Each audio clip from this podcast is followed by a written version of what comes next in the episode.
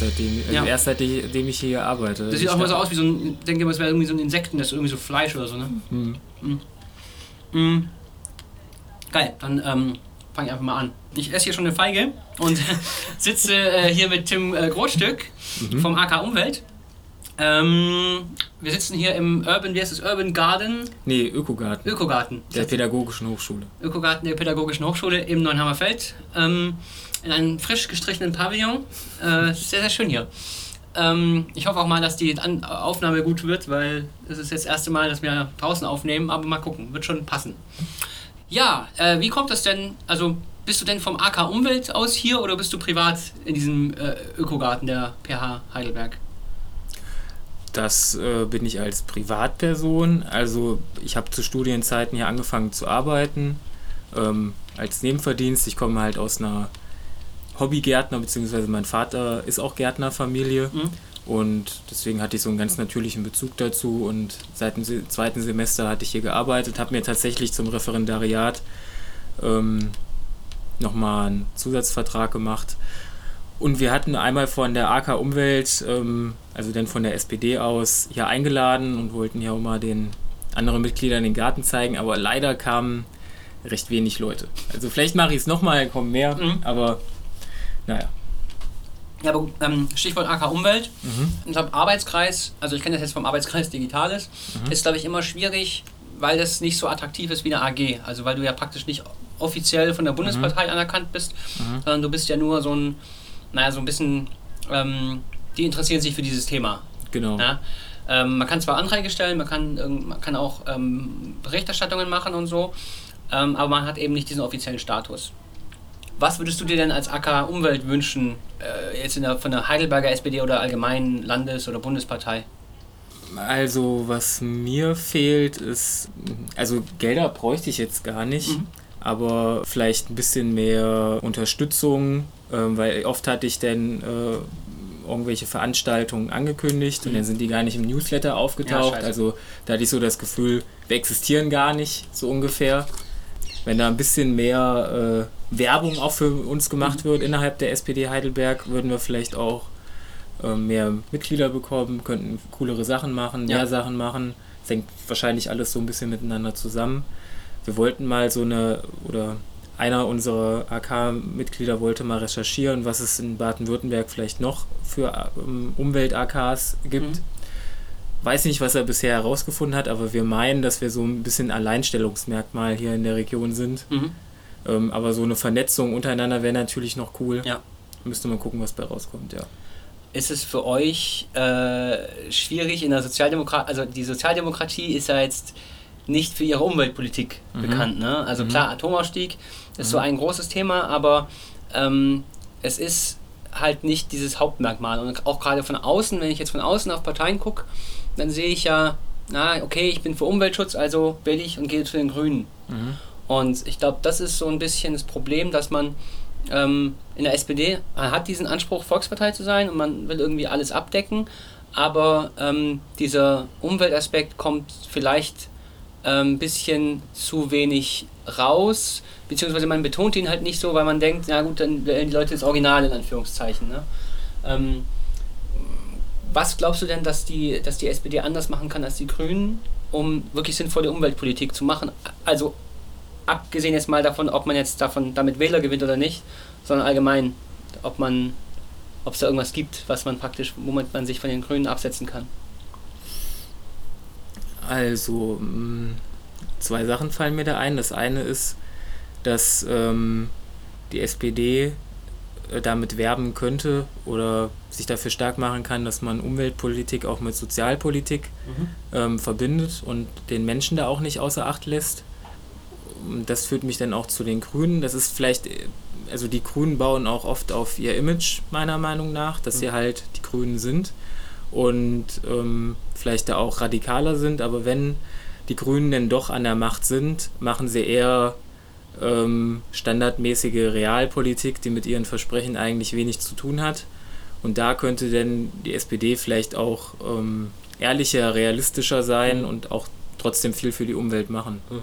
Ähm, ich glaube, es ist auch insofern schwierig, weil bei den Grünen hast du ja auch eine ganze Menge Du hast eine Riesenmenge von Leuten, die dann gegen Windräder sind im eigenen Garten oder im eigenen Hinterhof. Ja. So, ja? Das ist, glaube ich, auch ganz schwierig, dann innerhalb der Partei bei denen zu verkaufen, zu sagen, ja, wir wollen zwar ganz viel ähm, erneuerbare Energien, aber wollen eigentlich nicht, dass es dann bei uns sichtbar irgendwo in der Landschaft mhm. steht. Ähm, glaubst du, da kann die, also glaubst du, die SPD sollte dann da so realistisch sein und sagen, ja Leute, wenn ihr erneuerbare Energien wollt, dann müssen wir halt hier irgendwo Windräder bauen und dann sollte man da auch hm, Interessen der Einzelnen und der vielen abwägen und sagen, hier steht jetzt halt ein Windpark, Leute, sorry. Oder wie, wie. Oh, hier ist laut. da schneiden wir raus, das ist egal. Ähm, auf was ich hinaus will, ist, glaubst du, dass die SPD sich da irgendwie vielleicht einen Namen machen kann als so eine Art, ähm, wir setzen erneuerbare Energien wirklich durch, anstatt jetzt nochmal darüber zu entscheiden, ob es da wirklich einen, keine Ahnung, ein Pumpwerk geben muss oder was? Ich würde es mir wünschen, mhm. aber ehrlich gesagt weiß ich nicht, ob, äh, ja, also realistisch finde ich es nicht, weil ich finde ja. halt, die Svenja Schulze beispielsweise, die wird oft von anderen Ministern unterdrückt. Mhm. Ähm, sei es, wenn es jetzt auch um die Landwirtschaft geht, dass die Klöckner dann eher so das letzte Wort hat. Und ich fände es natürlich schön, wenn ähm, die SPD auch da mal vielleicht so ein Machtwort sprechen kann oder sagen kann, wir müssen jetzt auch mal die ersten Schritte gehen mhm. und ähm, wenn man halt in 100 Meter Entfernung ein Windrad sieht, na nun gut, aber dafür ist es ja für einen guten Zweck da. Also ehrlich gesagt weiß ich nicht, also es müsste, vielleicht müsste das ähm, Umweltministerium oder auch in den einzelnen Ländern, wie die AK Umwelt halt bei der SPD Heidelberg stiefmütterlich behandelt wird, wird vielleicht auch mhm. das Umweltministerium in den Ländern oder im Bund immer, kriegt auch ein geringes Budget. Ähm, mhm ich bin da eher resigniert. ja, man, man, merkt so ein bisschen auch an der Körpersprache. Ja. Wie, wie, wie du sagst, also ich glaube, das ist super schwierig, weil die Leute halt ähm, dann eher denken, die Grünen machen das, aber mhm. man, man kommt halt als SPD nicht wirklich hinterher oder man kommt nicht, man kann den Leuten das nicht glaubhaft verkaufen, dass wir halt auch tatsächlich interessante Umweltpolitik haben und, und auch machen wollen.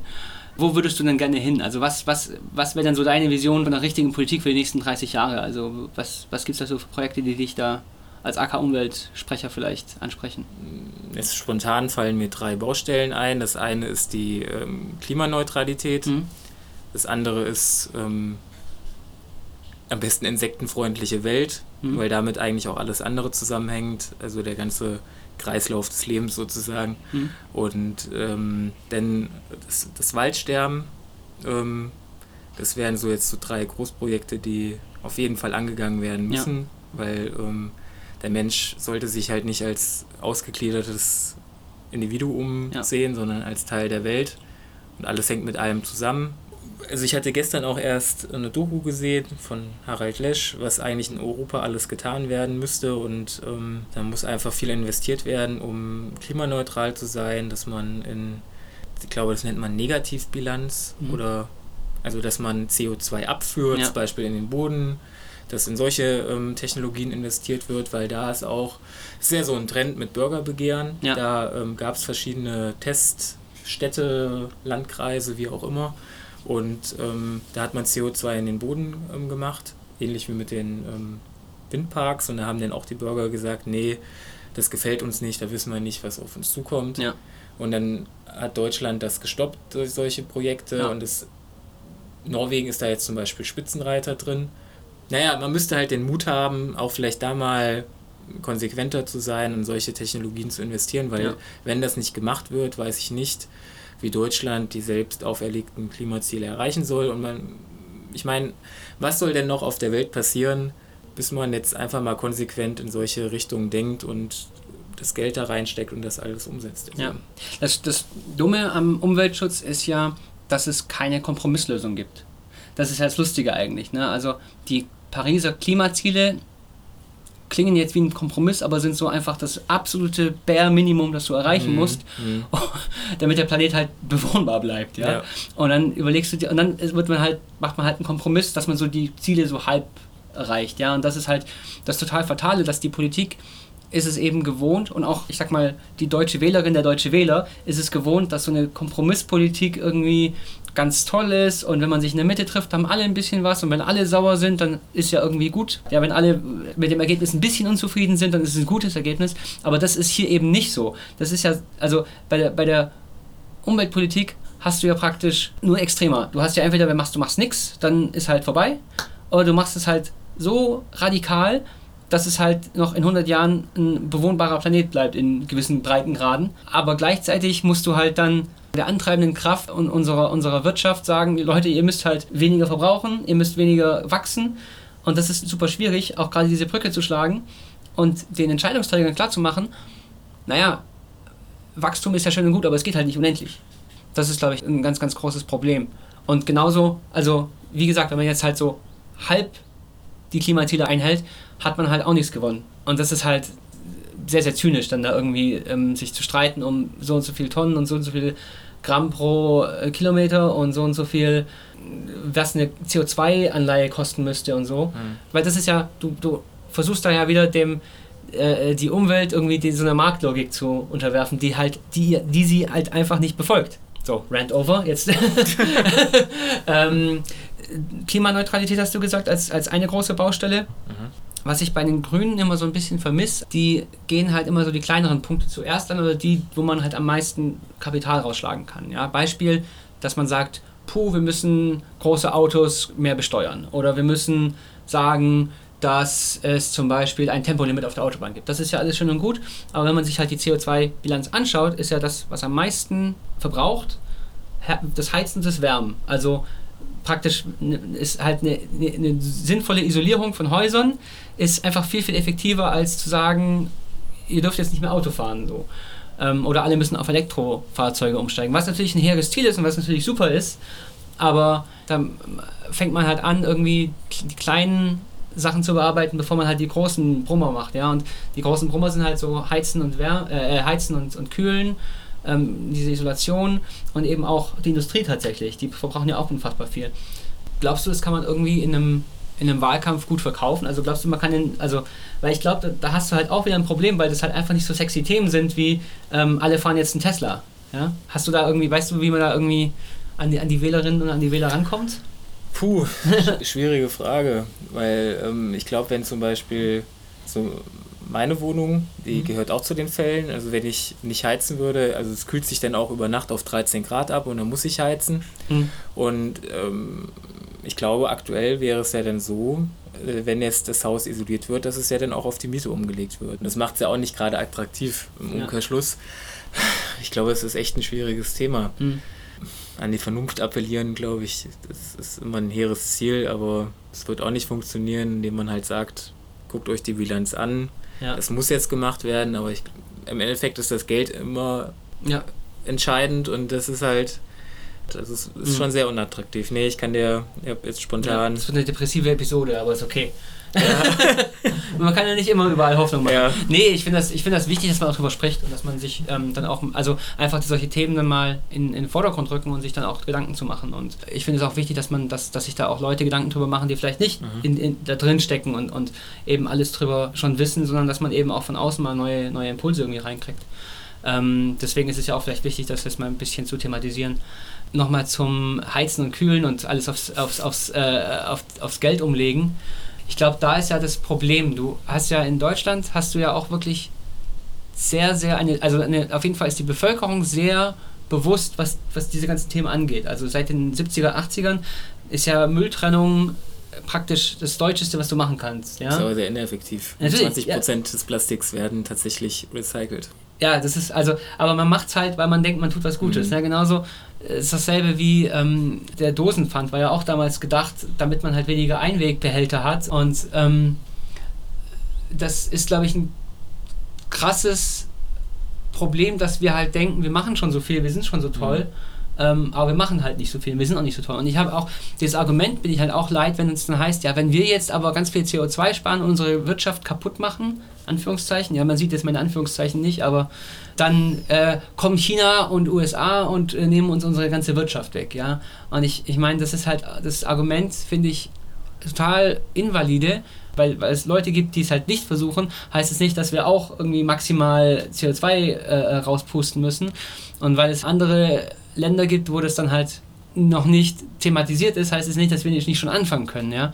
Und es ist ja umso wichtiger, dass wir als riesen Industrienation, ich glaube, Nummer 4 oder 5 bis BIP gerade äh, mhm. weltweit, dass wir da mit gutem Beispiel vorangehen, auch innerhalb der Europäischen Union. Ja. Und dass man halt auf europäischem Level da auch was macht. Ja, ich meine, das hat man ja auch, also im Kleinen sieht man das ja auch wieder, dass dann zum Beispiel die deutsche Autoindustrie hergeht und sagt, ähm, liebe Bundesregierung, könnt ihr mal dafür sorgen, dass auf europäischem Level die Abgasnormen geändert werden, damit wir nicht irgendwie äh, unsere Motoren umbauen müssen, ja. Sowas regt mich dann auch immer auf. Es sind dann halt kleine Sachen und es ist natürlich nichts, was jetzt den großen Wurf irgendwie kaputt macht oder irgendwie äh, was, was jetzt uns den Planeten end, endgültig zerstört, aber das summiert sich halt auf, ne? Und das ist ja ein, ein Symptom von, einer, von einem großen Problem, dass halt die Leute, also dass es halt so ein Luxusproblem ist, oder es wird halt als Luxus, Luxusproblem gesehen, ähm, Umweltschutz, und nicht als essentielles, wenn wir jetzt nichts machen, kann man in 30 Jahren hier einen Laden dicht machen, ja?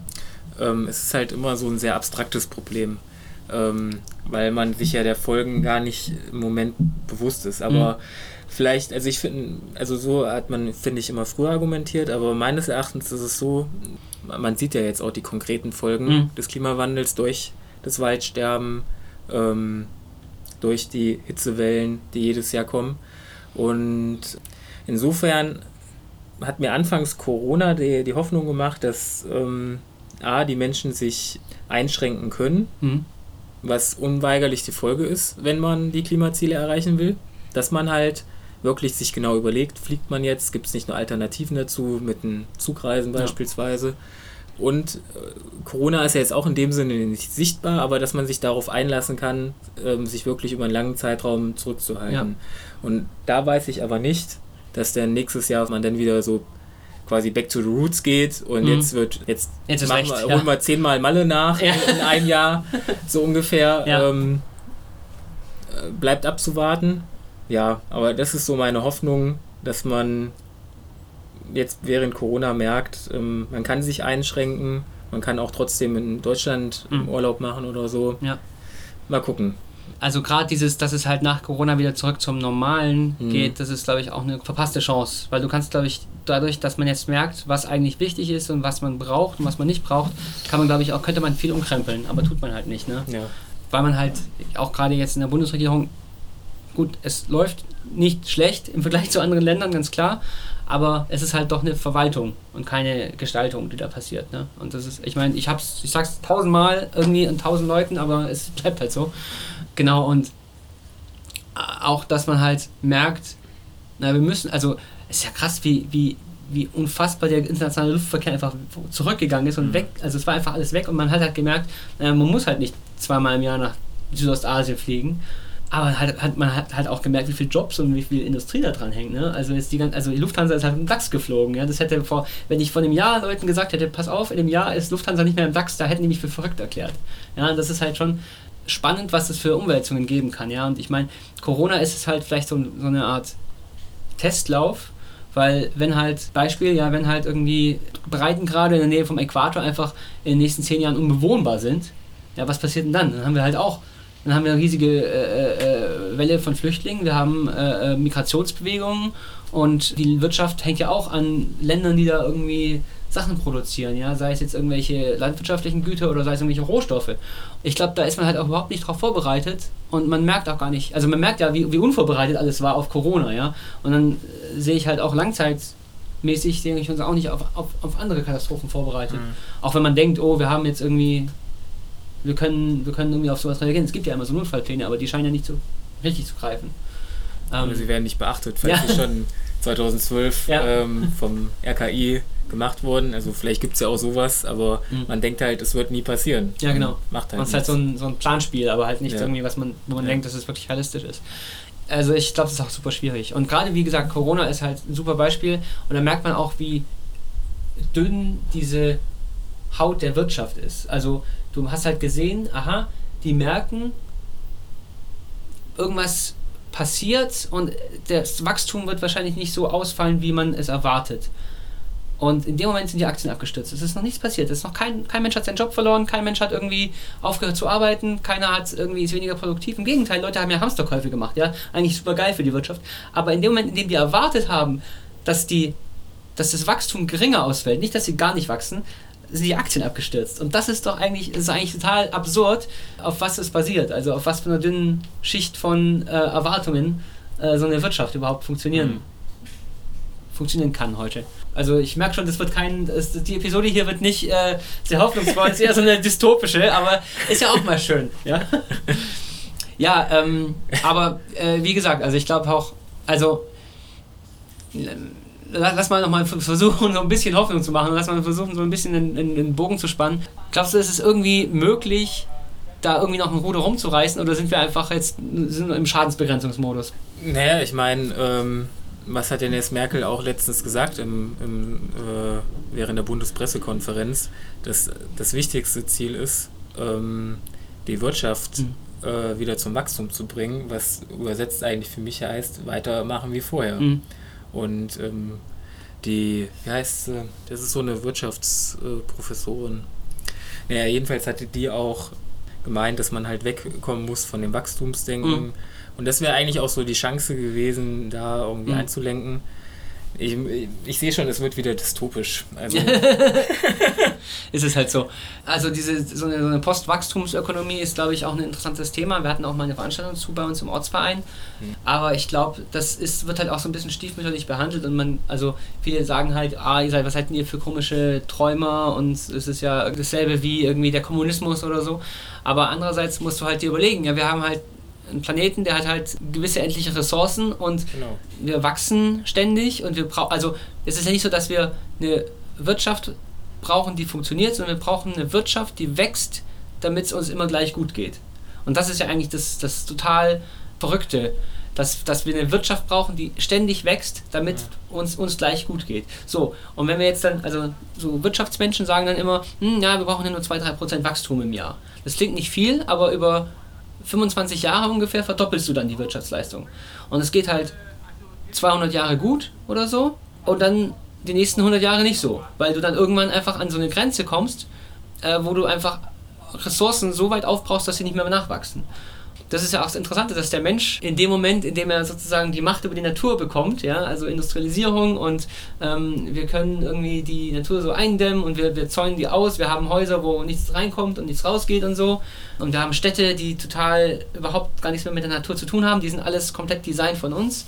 In dem Moment, in dem der Mensch praktisch die Natur beherrscht, ist die Natur halt nicht mehr dieser ruhige Hintergrund, der mhm. halt alle Verschmutzung und alle, alle Schäden aufnimmt, sondern die dann auch einfach endlich ist und ähm, aufhört zu funktionieren. Und dann in dem Moment merkt halt der Mensch, dass er einfach nicht äh, der Meister des Planeten sein kann, weil er, weil er dann halt den Planeten kaputt macht und halt nicht mehr da leben kann, als Spezies jedenfalls. So, jetzt ich, bin ich sehr philosophisch geworden. Aber das ist halt so, keine Ahnung. Also ich, ich, ich habe auch keine Antworten auf, also ich komme hier nicht her zu, für Antworten, sondern ich komme hier her, um zu fragen, ja. Ja, für Menschen, die sich damit beschäftigen, ist es ja auch einfach ein sehr aufwühlendes Thema. Ja. Also, da kommt man ja nicht umhin, als sich aufzuregen oder ja. seine Gedanken zu machen, ja. Ja. Aber wir äh, bleiben dann bei kleineren Projekten, ähm, AK Umwelt, Einheitsbuddeln am 3.10. Ja. Ähm, man muss ja auch mit den kleinen Sachen anfangen, ein paar Bäume pflanzen. Ähm, ist eine bundesweite Aktion, haben wir schon letztes Jahr mal gemacht vom Kreisvorstand aus, kam ganz gut an. Ist, glaube ich, auch eine sehr schöne Aktion tatsächlich, einfach mal um den Leuten zu zeigen, es ist gar nicht mal so schwer, sich äh, ein Bäumchen einfach in den Garten zu setzen und dann da sich drum zu kümmern. Genau. Und ähm, letztes Jahr haben wir, glaube ich, sieben Bäume oder so gepflanzt. Gibt es eine Zahl für dieses Jahr? Was wir da? Ähnliche Richtung. Okay. Also wir wollen, wir, wir bleiben stabil. Ja, Wachstum, ja. Wachstum ist nicht immer das Richtige. Genau. Haben, wir, haben wir gelernt. ja. Okay, sehr gut. Äh, danke Tim, dass wir hier sein durften. Ähm, ja. Es äh, war sehr schön. Ähm, die Feige ist auch aufgegessen. Ja, jetzt hält mich hier nichts mehr. Vielleicht noch eine Feige. Ja, sehr gut. Okay, bis dann. Tschüss.